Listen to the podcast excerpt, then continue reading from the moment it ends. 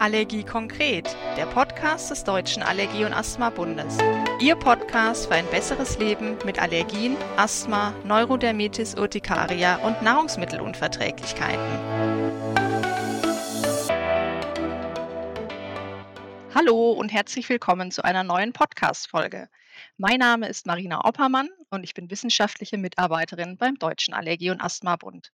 Heute geht es um das Thema Frühblüherallergie. Viele Menschen in Deutschland leiden ja unter dem alljährlichen Pollenflug von Birke, Erle und Hasel. Und daher würde für diese Podcast-Folge eigentlich der Untertitel Alle Jahre wieder ganz gut passen. Denn jedes Jahr im Frühjahr geht es wieder los mit juckenden Augen, laufender Nase und Niesanfällen. Heute spreche ich mit meiner Kollegin Anja Schwalschenberg darüber. Sie ist Diplombiologin und berät unsere Mitglieder beim Deutschen Allergie- und Asthma-Bund unter anderem zum Thema Pollenallergie. Herzlich willkommen, Anja. Schön, dass du da bist. Hallo zusammen. Ich grüße alle Zuhörer und Zuhör Zuhörerinnen. Will mich kurz vorstellen. Ich bin in der Patientenberatung beim DAB tätig, schon seit einigen Jahren und zwar hauptsächlich zu den inhalativen Allergien. Dazu gehören ja auch die Pollenallergien, aber da gibt es dann auch noch Hausstaubmilben oder feldtragende Tiere oder Schimmelpilze, die Allergien auslösen können. Und mein Thema ist auch das Asthma, das ich beim DAB betreue. Prima, danke Anja, dass du dich kurz vorgestellt hast. Wann hat denn in diesem Jahr der Pollenflug der Frühblüher begonnen? Ja, sehr, sehr früh zum Jahreswechsel 22/23 lagen diesmal sehr ungewöhnlich milde Temperaturen vor, hat ja vielleicht selber jeder auch gemerkt. Das waren ja zum Teil 17 Grad, die wir hatten. Und da hat die Stiftung Deutscher Polleninformationsdienst auch mitgeteilt, dass dadurch im Südwesten Deutschlands innerhalb sehr kurzer Zeit hohe Haselpollenkonzentrationen, und zwar von über 100 Pollen pro Kubikmeter Luft erreicht wurden. Das ist ein sehr hoher Anstieg, der noch nie so früh und so schnell geschehen ist, soweit man das bei den Messreihen zurückverfolgen kann. Das war also ganz neu. Und danach hat sich dann die Haselblüte sehr schnell auch in die meisten anderen Regionen ausgebreitet und man hat auch einen Erlenpollenflug zu dieser Zeit schon gemessen und hat es zurückgeführt auf die nicht heimische Purpurerle, die leider auch schon sehr früh blühen kann, nämlich dann auch schon im Dezember oder eben auch dann Anfang Januar. Also der Pollenflug hat diesmal ganz früh gestartet. Viel früher als das Frühjahr selber. Ja, genau, weil bis vor einigen Jahrzehnten war, hat man ja eigentlich so gesagt, ja, es geht so frühestens ab März los. Ne? Das heißt, es hat sich wesentlich nach vorne geschoben. Ähm, Gab es denn so früh in dieser Pollensaison dann schon Anfragen von Betroffenen? Ja, also als Folge hatten natürlich einige Heuschnupfengeplagte da schon mit zu tun und auch dann unter Allergiebeschwerden zu leiden. Und es ist aber natürlich immer unterschiedlich. Je nach Vorkommen der Pflanzen und der örtlichen Wetterlage kann der Pollenflug dann immer auch Schwankungen unterliegen und es besteht nicht in jeder Region der Pollenflug gleich stark. Aber dann nach dieser frühen Phase, die wir hatten, kam ja wieder eine winterliche Kältephase und dann ist der Pollenflug auch wieder zurückgegangen und auch die weitere Entwicklung der Vegetation ist gedrosselt worden, gestoppt worden und dann wurde es aber wieder milder und der Pollenflug hat wieder sich verstärkt und die Beschwerden haben dann auch wieder zugenommen. Hm. Und inzwischen ist es so, da haben wir natürlich noch Haselpollenflug, aber auch weiter zunehmenden Erlenpollenflug, der auch als für eine Region schon als sehr stark ähm, angekündigt wird. Und ja, und die weitere Blütenentwicklung bei den später blühenden Arten geht auch voran. Genau, dann kommen wir direkt äh, eigentlich zur nächsten Frage. Welche Allergieauslöser zählen denn überhaupt zu den Frühblühern? Wir hatten es gerade schon gesagt, so typisch genannt werden Birke, Erle und Hasel. Welche gibt es denn noch? Ja, genau. Also ähm, es ist ja so, dass Hasel, Birke, Erle immer in einem Atemzug genannt werden, in der Reihenfolge Hasel, Erle, Birke immer in einem Atemzug genannt werden. Und äh, die gehören alle zur Familie der Birkengewächse. Das sind also sehr häufige Pollenallergieauslöser bei den Frühblühern und dadurch ähm, nennt man die. Aber wenn man ganz streng ist, sind natürlich besonders Hasel und Erle die, die sehr frühe Pollenproduzenten sind, weil die Birke erst später dazu kommt. Und äh, man kann sagen, je nach Witterung, haben wir gerade besprochen, blüht die Hasel schon im Dezember, Anfang Januar. Die heimischen Erlen kommen später dazu, meist so Ende Januar bis äh, beziehungsweise im Februar. Und ähm, dann kommen aber manchmal noch andere, die gar nicht so häufig genannt werden, wie Pappeln sind natürlich dabei, die Weide oder auch die Eibe, die können auch Allergieauslöser sein, sind aber seltener als Allergieauslöser da. Und dann der Hauptauslöser bei den Frühblühern, die Birke, die ist natürlich häufig als Allergieauslöser und ähm, da hat sie ihre Hauptblütephase meistens Ende März, April. Ja, ja und inzwischen gibt es natürlich auch nicht heimische Arten, die immer mehr angepflanzt werden, wie ich gerade schon mal die Purpurerle genannt habe. Ähm, da ist es so, dass immer weiter auch solche Pflanzen, die klimaverträglich sind, angepflanzt werden. Italienische Erle, türkische Baumhasel oder Purpurhasel im Garten, die dann auch nochmal dazukommen, die man, ich denke, nicht so unterscheiden kann von den Pollen, aber die dann nochmal auch Mhm. Äh, eine andere Pollenbelastung machen können in der Mhm. Zukunft. Das ist ja ganz interessant, ne? Das heißt, es könnte künftig häufig noch andere Auslöser geben für Allergien, für Frühblüherallergien, weil einfach auch andere Bäume gepflanzt werden aufgrund der Klimaverträglichkeit. Gab es denn in der Vergangenheit schon mal so 'nen Wandel in den vorherrschenden Allergenen? Das ist eine ganz interessante Frage. Das habe ich auch schon mal gedacht, müsste mal erkunden, seit wann gibt es eigentlich überhaupt Haselpollenflug oder überhaupt die Frühblüher? Und es ist so, wir existieren ja schon sehr lange als DHB, seit über 125 Jahren, wurden damals auf Helgoland gegründet von, äh, Betroffenen, die den Gräserpollen entfliehen wollten auf Helgoland. Und damals war wirklich der Gräserpollenflug der Hauptauslöser und man sprach von einer Frühsommer und einer Sommersaison. Ja, hauptsächlich Gräser. Und wenn ich da mal zitieren darf, mir kommt da so 'n Satz in den Sinn, den habe ich mir mal notiert für heute: „Das Auftreten der Pollen ist eine spezifische Sommererscheinung, dem das Auftreten des Heufiebers parallel geht.“ So was kennen wir gar nicht mehr, solche Wortakrobatik in den Sätzen. Und das Heufieber wurde damals eben so genannt, heute inzwischen Heuschnupfen. Und jetzt ist es so, wenn man das zurückverfolgt, das hatten wir schon noch 1969 im Jahresbericht, äh, unseres Verbandes wurde die Hasel noch als seltener Auslöser bezeichnet. Ja, und die Erle wurde kam noch gar nicht richtig vor. Und Ende der 70er Jahre, äh, ist es so, dass man auch hier sieht, dass da langsam anfing, dass man auch mal dran gedacht hat: „Aha, Haselnuss oder Weide könnte eigentlich auch sein, wenn man im Frühjahr Beschwerden hat.“ Und dann kam das immer mehr dazu. Ja, also von daher ist es ganz interessant, wie sich so was auch verändern kann im Laufe der Zeit. Mhm. Gibt es denn bei den Bäumen noch weitere Allergieauslöser außer den bereits typischen genannten? Gibt es noch was, was man vielleicht noch im Hinterkopf haben sollte, wenn's nicht vielleicht die typischen Allergene sind? Ja, also in äh, man hat eine äh, man hat ja die Stiftung Deutscher Pollenfluginformationsdienst gibt ja immer den Pollenflugkalender heraus und dort sind auch noch wichtige Baumpollen genannt, beispielsweise hier, äh, wie ich eben schon gesagt habe, Pappel, Weide, aber auch die Esche, die Hainbuche, die Buche, die Eiche oder die Kiefer. Und natürlich gibt's auch noch weitere Baumpollen, die dort nicht genannt werden, aber seltener Auslöser sein können, wie zum Beispiel Eiben, Zypressen oder Platanen. Also, es gibt da noch 'ne Vielzahl mehr, aber eben die wichtigsten werden meist immer nur genannt und man muss deshalb aber auch bei der Allergiediagnostik sehr genau hinschauen, weil es hier natürlich auch wichtig ist, herauszufinden, welche Pollenarten sind denn bei demjenigen im Umfeld zu finden. Gibt natürlich auch Ferntransporte, aber es ist auch interessant, wo gehe ich denn morgens zur Arbeit? Wo komme ich denn mit meinen Pollen in Kontakt? Und was blüht denn da oder was steht denn da und wächst da? Und dann muss man aber auch noch im Kopf haben, wie ist denn die Blühperiode, aber wie ist auch das regionale Vorkommen? Es sind ja nicht diese Pflanzen überall gleich verteilt. Ich nenne mal das Beispiel Platane. Die blüht meist so Ende April bis Anfang Mai und das ist in erster Linie ein Stadtbaum. Den findet man eigentlich selten oder eigentlich gar nicht auf dem Land. Häufig ist es 'n Alleebaum und der kann auch ein Allergieauslöser sein, den man vielleicht gar nicht so im Kopf hat, ja? Oder das Beispiel Edelkastanie. Birkenpollenallergiker, haben wir grad schon gesagt, ähm, sind, äh, leider auch ein wenig, äh, sage ich mal, gelitten, weil natürlich Hasel, Erle, Birke ähnliche Allergene haben. Die können daher auf alle diese auch reagieren mit einer Kreuzreaktion.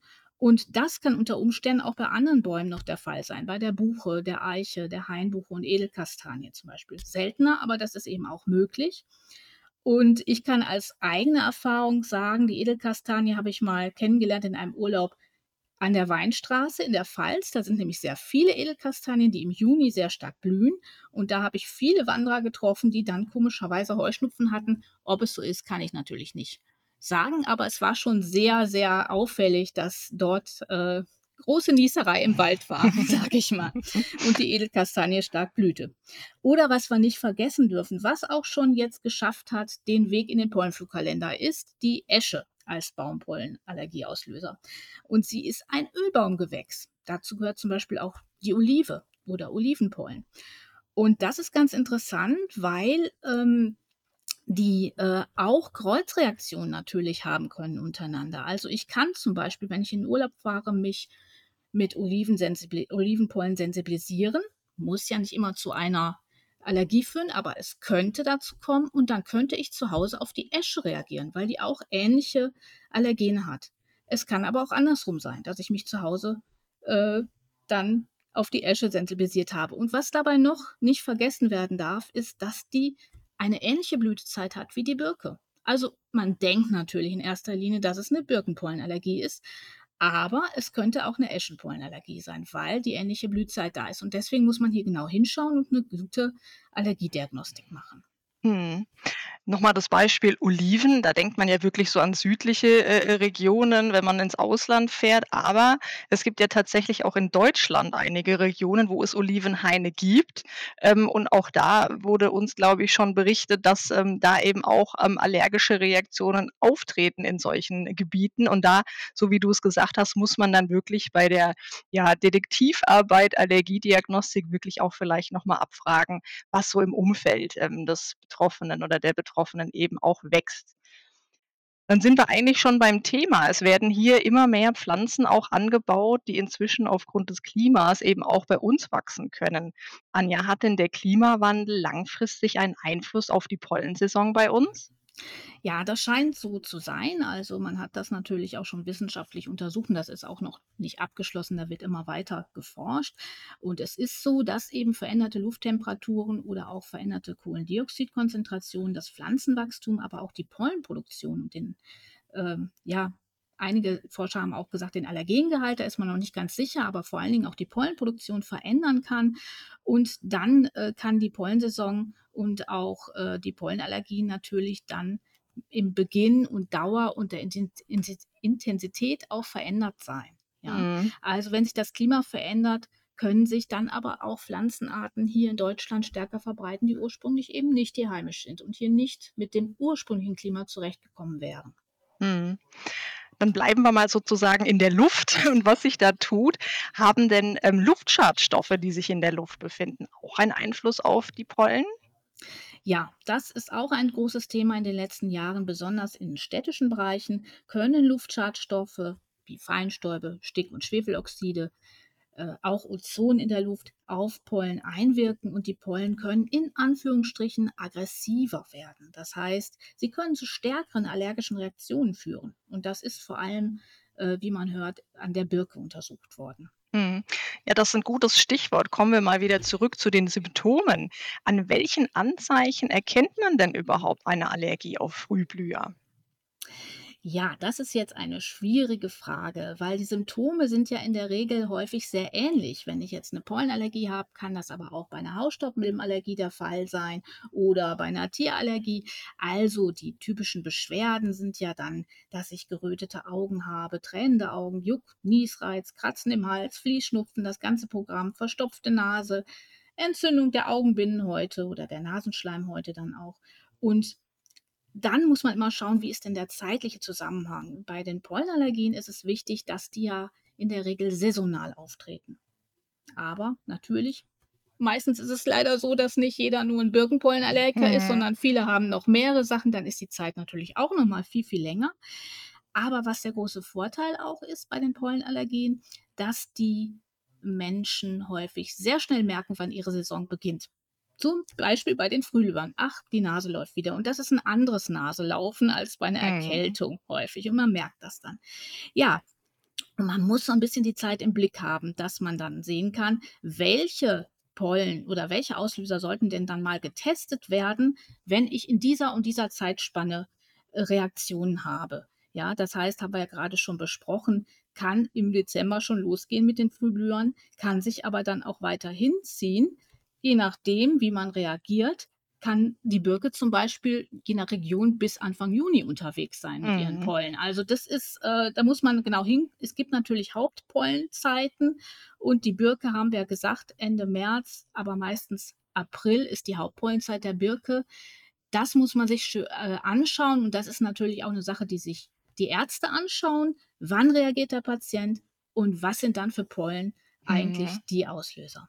Also wirklich diesen zeitlichen Zusammenhang, ne? Ich hatte das im Intro gesagt, alle Jahre wieder, ne? Die, äh, Allergiker wissen das eigentlich, ne? „Oh, jetzt fängt's wieder an“, ne? Ähm, deswegen da wirklich, Genau. ne, wenn das vielleicht das erste Jahr auftritt, ist man vielleicht noch so 'n bisschen unsicher, aber spätestens im zweiten, dritten Jahr, ähm, kommt dieser zeitliche Zusammenhang ja durchaus, ähm, mit in in den Hinterkopf, dass man merkt: „Oh, jetzt geht's wieder los.“ Anja, viele Betroffene sagen ja: „Ach, die Allergie, der Heuschnupfen, ich nehme da keine Medikamente, ich halte die Allergie schon aus.“ Was sagst du dazu? Das ist gar keine gute Idee. Denn die Beschwerden können sich ja tatsächlich dann verschlimmern. Es handelt sich hier immer um eine Entzündungsreaktion.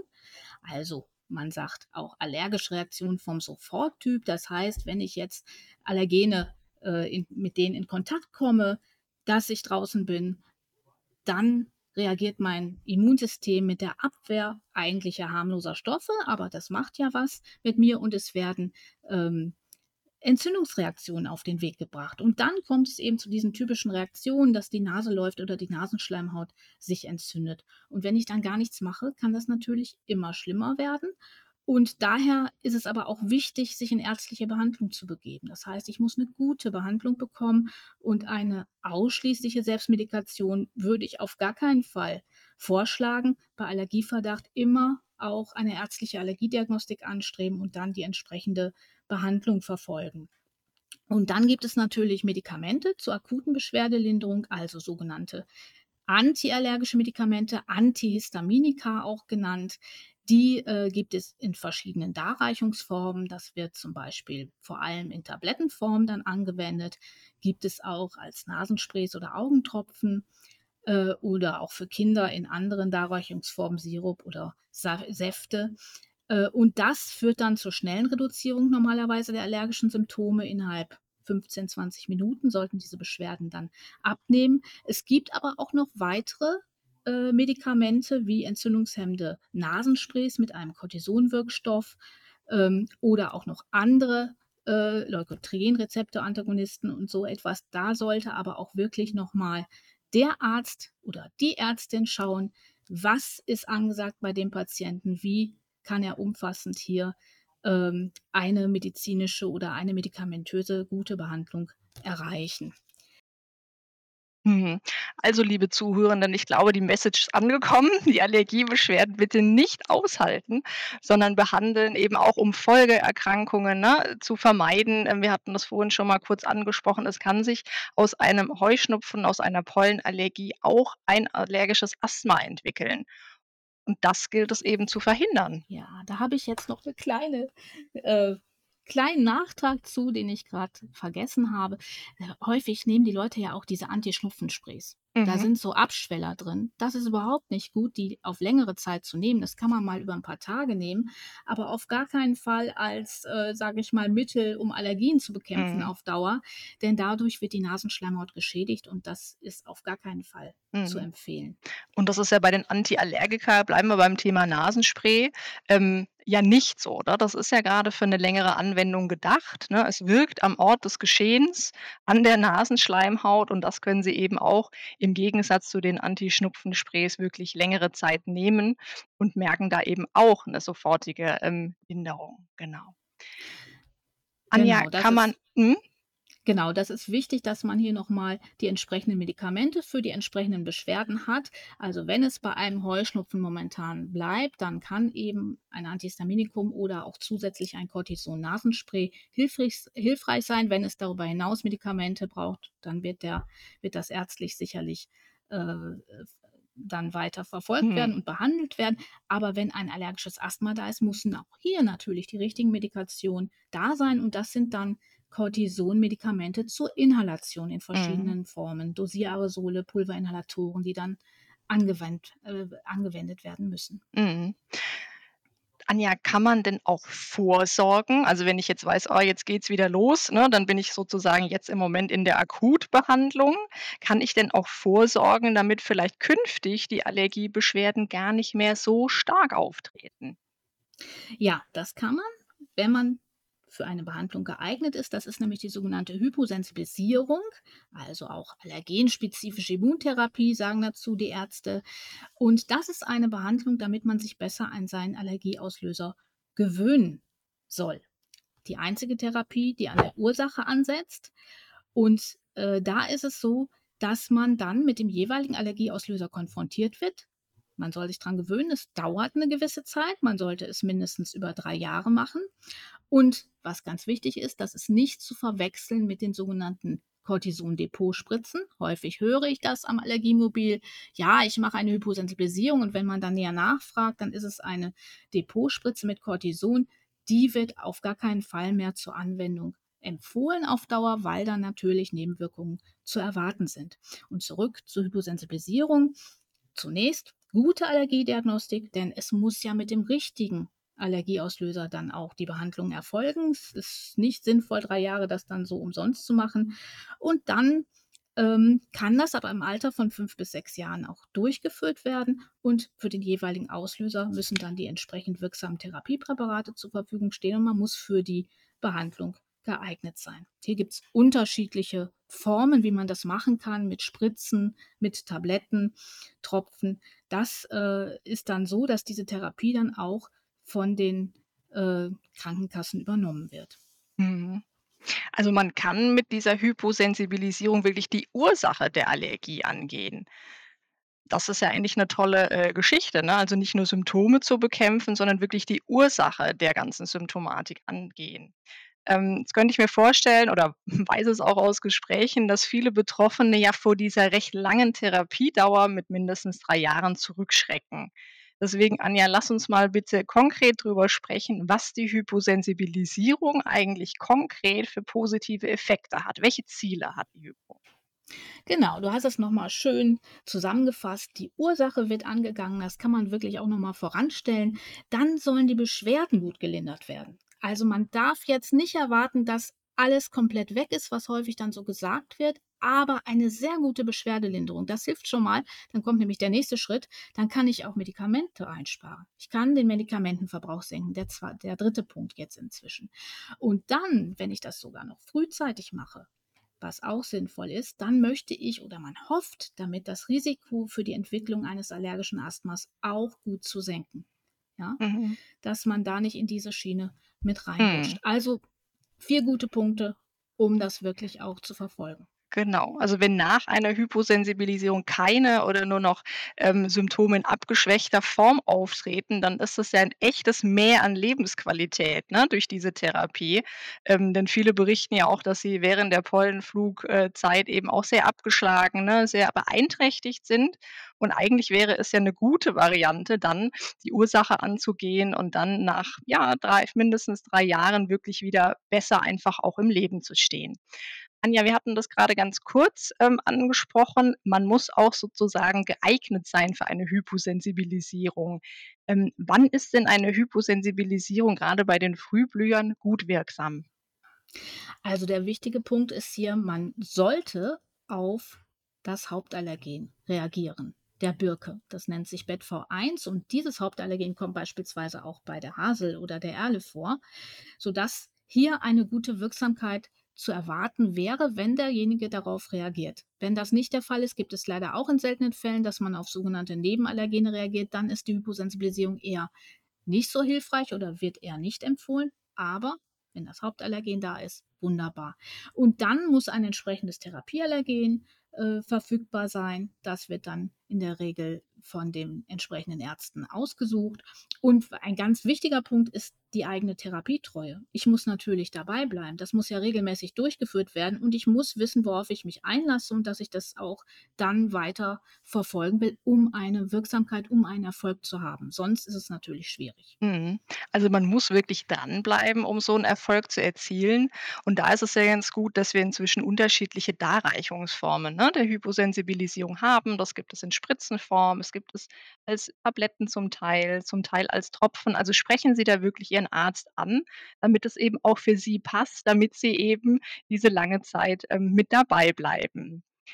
Anja, jetzt hatten wir es gerade vorhin schon mal angesprochen. Es gibt ja betroffene Pollenallergiker, die schon ein Asthma haben. Worauf sollten die denn in der Pollensaison achten? Und kann man auch mit einem bereits bestehenden Asthma eine Hyposensibilisierung beginnen? Ja, das ist möglich, sage ich schon mal vorab. Es ist so, die Patienten mit Asthma sollen gut eingestellt sein mit ihren antiasthmatischen Medikamenten. Man spricht dann immer von einer guten Asthmakontrolle. Ja, das kann man auch nachlesen auf unserer Webseite, was darunter zu verstehen ist. Es führt jetzt ein bisschen zu weit, das alles zu erklären, aber das muss klar sein, es sollte gut kontrolliert sein. Und wenn ich jetzt eine bestehende Pollenallergie habe, dann kann man auch mal eine ärztliche Rücksprache machen. Wie ist das eigentlich? Muss ich vielleicht in der Pollensaison oder kurz vorher nochmal die Medikamente hochdosieren, damit ich dann besser angepasst bin, damit ich nicht so stark da in den Keller falle und so erwischt werde von meinen Pollen, kann ich da was verbessern, äh, um dann die Pollensaison nicht so stark zu erfahren. Mhm. Und dann natürlich auch an weitere unterstützende Maßnahmen denken, natürlich, da kommen wir sicher gleich noch drauf. Und wenn dann die Hyposensibilisierung ein Thema sein kann, klar, alle die Punkte, die wir gerade genannt haben, kann es auch bei einem gut kontrollierten Asthma durchaus probiert werden.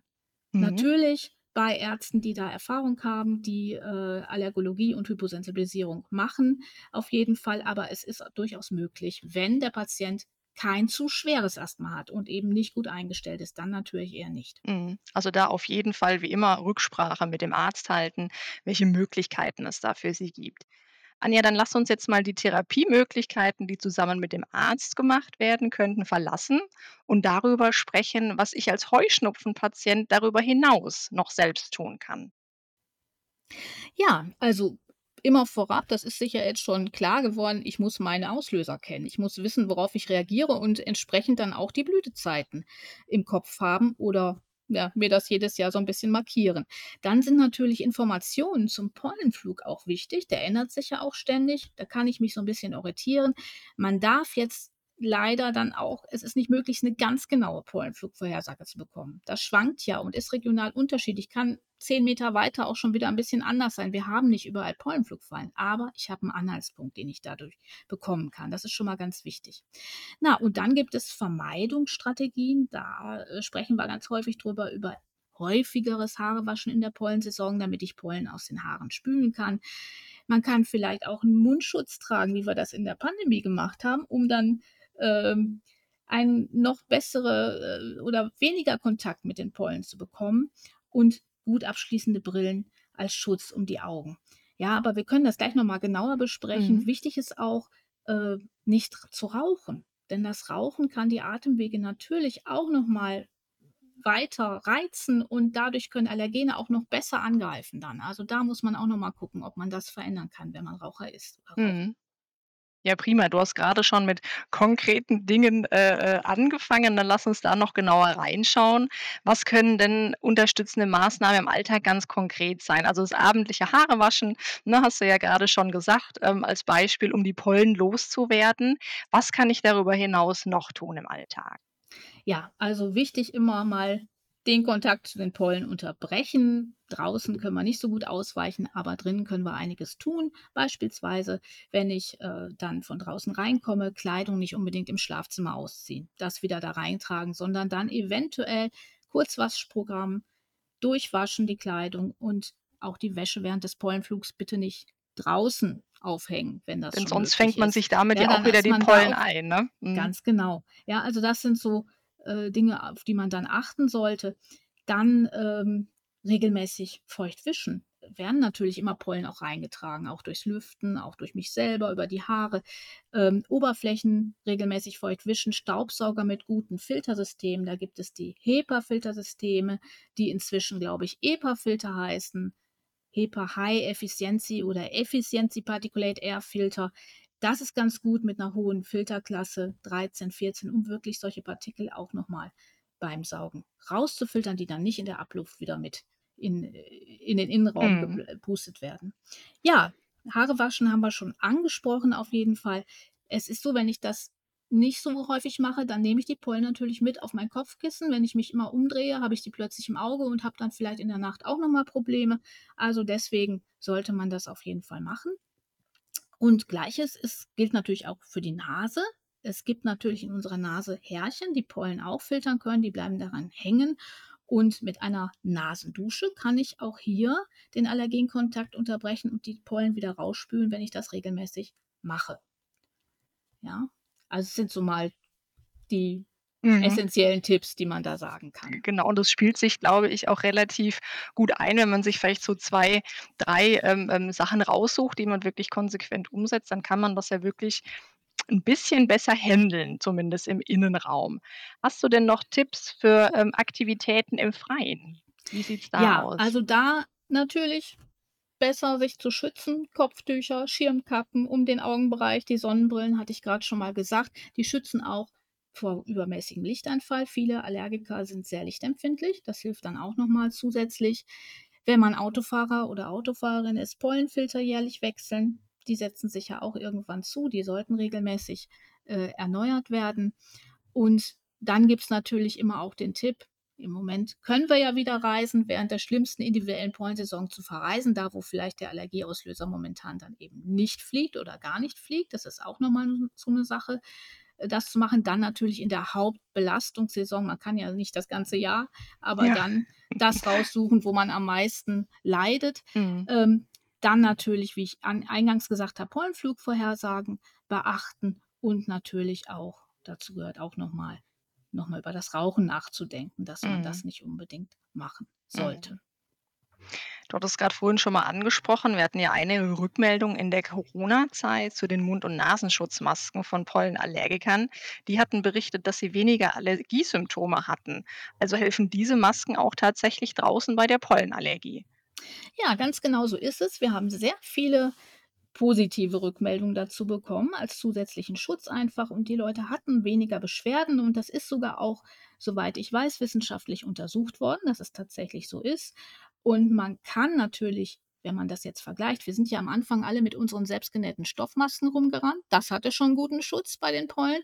Aber wenn man dann auf die FFP2-Masken gegangen ist, war das noch ein bisschen besser, weil die natürlich noch viel dichter um die Nase abgeschlossen haben und es nicht so offen war. Und ähm, das war dann auch noch mal gut. Also das kann ich nur empfehlen, wenn jemand da in der Zeit belastet ist jetzt, äh, kann man auf jeden Fall die Maske tragen, um weniger Pollenkontakt zu haben. Mhm. Bleiben wir mal bei draußen. Was, äh, welche Empfehlungen hast du denn, wenn man Sport treiben möchte während der Pollensaison? Ja, da kommt es natürlich wieder darauf an, worauf reagiere ich denn? Denn dann muss man ja gucken, in welcher Jahreszeit wird hier Sport getrieben und wie stark sind überhaupt meine Symptome. Wenn ich jetzt Birkenpollenallergiker bin, muss ich ja in der Regel Ende März bis Mitte Mai so mit erhöhten Pollenkonzentrationen rechnen, je nachdem, wo ich auch wohne. Und dann äh, muss ich schauen, wenn ich jetzt eine sehr starke, sehr starken Pollenflug habe, dann ist es so, ja, dann würde die Entscheidung sein, lieber die sportliche Betätigung im Innenraum durchzuführen, ja, Mhm. als wenn ich mich dann noch mal draußen äh, verausgabe, belaste, vielleicht noch mehr äh, äh, Kontakt bekomme zu den Pollen dadurch. Ähm, grundsätzlich gilt also, wenn der Pollenflug sehr stark ist, längere Aufenthalte, Sport im Freien eher einschränken, eher vermeiden und auch hier immer auf die Pollenflugvorhersagen schauen. Und ähm, es kann auch sein, dass natürlich zusätzlich Antihistaminika eine gute Wahl Mhm. sind, um dann erstmal Beschwerden auch nochmal zu bekämpfen, weil man kann ja natürlich nicht immer sich nur drinnen aufhalten. Man muss ja auch mal raus, ja. Und von daher ist es natürlich wichtig, auch hier nochmal gegenzusteuern. Und ähm, manchmal ist es leider so, dass auch geringe Pollenkonzentrationen für einige Allergiker schon ein Problem sind, sodass das Outdoor-Training ganz schlecht gemacht werden kann. Also da muss Mhm. man wirklich individuell nochmal schauen, was ist möglich, was nicht. Mhm. Auch das eigentlich wieder ein Plädoyer für die Hyposensibilisierung. Ne? Also einmal genau. ähm, Ursache angehen und dann eben vielleicht gerade, wenn es in der sportlichen äh, Jahreszeit, wenn es rausgeht, äh, joggen oder was auch immer, walken, da dann wirklich nochmal, was wir vorher besprochen hatten, die Symptomlinderung eben auch mit Medikamenten anzugehen, denn ähm, die Allergie zieht eben auch möglicherweise Folgeerkrankungen nach sich und davor möchten wir sie eigentlich bewahren.